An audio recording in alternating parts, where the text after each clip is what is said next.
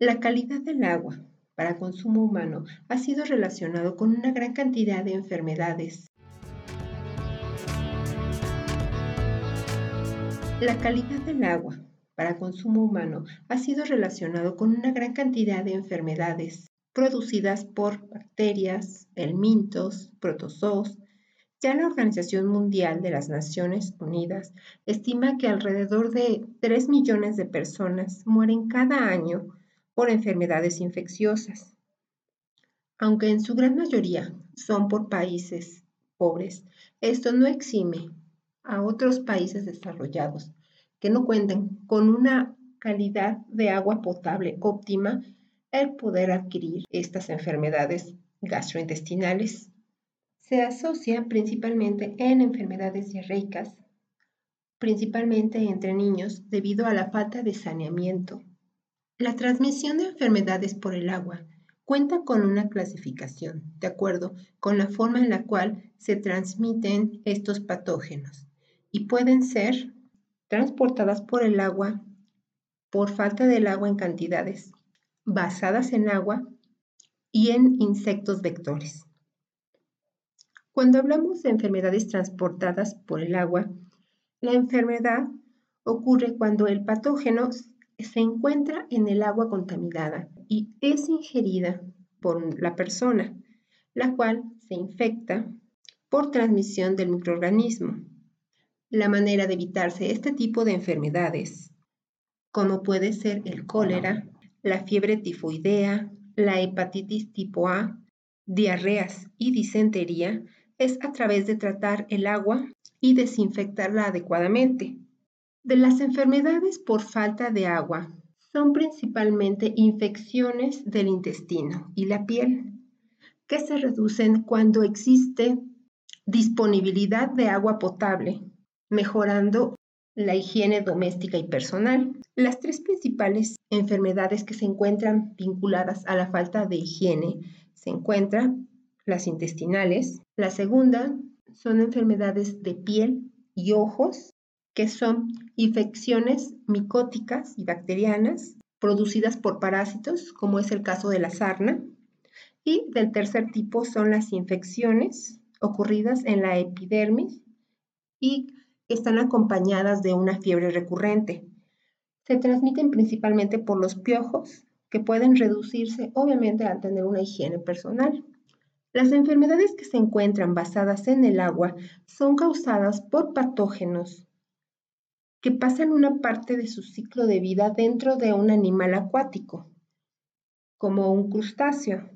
Estas enfermedades ocurren como resultado de un parásito que requiere de un huésped que es intermediario, pues este crustáceo o este animal acuático, para completar su ciclo de vida. La más común es la esquistosomiasis, la cual produce dolor abdominal, diarrea e incluso sangrado en las heces. En casos muy avanzados llega a haber un aumento del tamaño del hígado, hipertensión en los vasos sanguíneos abdominales y un incremento en el tamaño del vaso. Y la forma de infección es cuando se tiene contacto con agua con estos parásitos.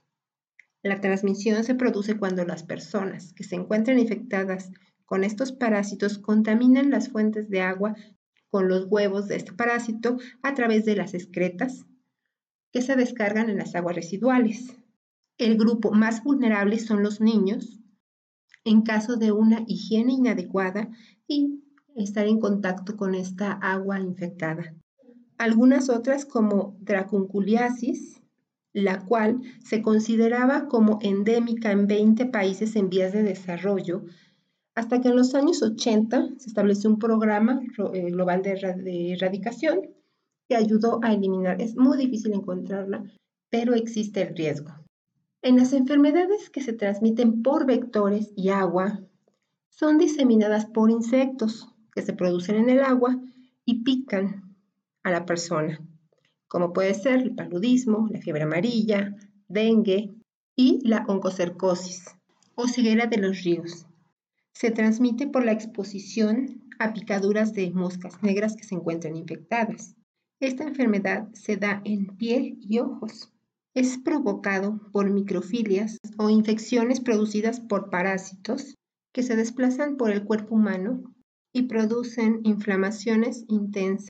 Los síntomas que presentan pueden ser prurito y ciertas afecciones en la piel que generan cierta desfiguración en la misma. Puede generar lesiones oculares que llegan a producir una discapacidad visual y ceguera de manera permanente, aunque se produce principalmente en zonas tropicales. La OMS ha dado seguimiento a este padecimiento y se ha podido erradicar en una gran cantidad de países de América Latina. Otra enfermedad es la enfermedad del sueño, que se transmite por la mosca tsetse, que pican cerca del agua. Adicional a esto, hay que tener en cuenta que existen ciertos productos químicos que son descargados en los cuerpos de agua y que pueden producir enfermedades en las personas a tener el consumo o contacto con estas sustancias. Hay que tener en cuenta que estos patógenos pueden trasladarse a través de los sistemas de agua potable, además de la orina y heces de animales o personas infectadas. Además, la contaminación puede ocurrir en aguas inundadas debido a escurrimientos o filtraciones en laderas, campos sépticos, desarrollos industriales o residenciales, que también pueden llegar a contaminar las aguas superficiales en algunas ocasiones. Los principales puntos que tienen una acción directa sobre el ambiente con la finalidad de levantar barreras para controlar las enfermedades transmitibles por el agua es el abastecimiento de agua potable, saneamiento básico, que además ayuda en la reducción de la gravedad y las consecuencias de la malnutrición en la población, promueve la dignidad y el aumento de la seguridad, especialmente entre las mujeres y las niñas, promueve la asistencia a la escuela, creando un estilo de vida más sano para la población. Además, es necesario revisar todos los procesos relacionados al tratamiento de agua, como puede ser el almacenamiento, recolección, transporte, tratamiento, eliminación de residuos, adicionar el control de artrópodos, especialmente las moscas y mosquitos, y buenas prácticas sanitarias en los organismos operadores. Además, existen medidas de prevención y control, como por ejemplo el control e higiene de alimentos, la recolección y disposición de residuos sólidos y líquidos, una inspección sanitaria de establecimientos públicos, control integrado de vectores, esto es, de los insectos, entornos saludables en las viviendas y la salud ocupacional y ambiental. En sí, el agua limpia es un requisito fundamental para la reducción de estas enfermedades que se transmiten por el agua y la desinfección consistente en eliminar los patógenos presentes en el suministro de agua es fundamental. De ahí que en la Agenda 2030 se encuentre un objetivo específico, el número 6, correspondiente a el agua limpia y saneamiento. Este objetivo persigue garantizar la disponibilidad del agua y su gestión sostenible y el saneamiento para todos.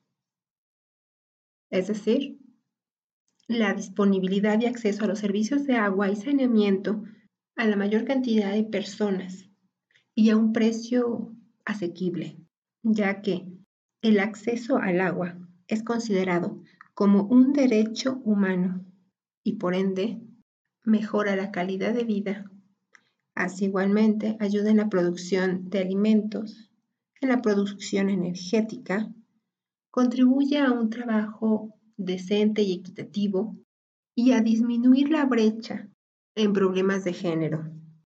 Y el reto más importante es el mantenimiento de los ecosistemas que a su vez nos ofrecen una gran cantidad de servicios ecosistémicos.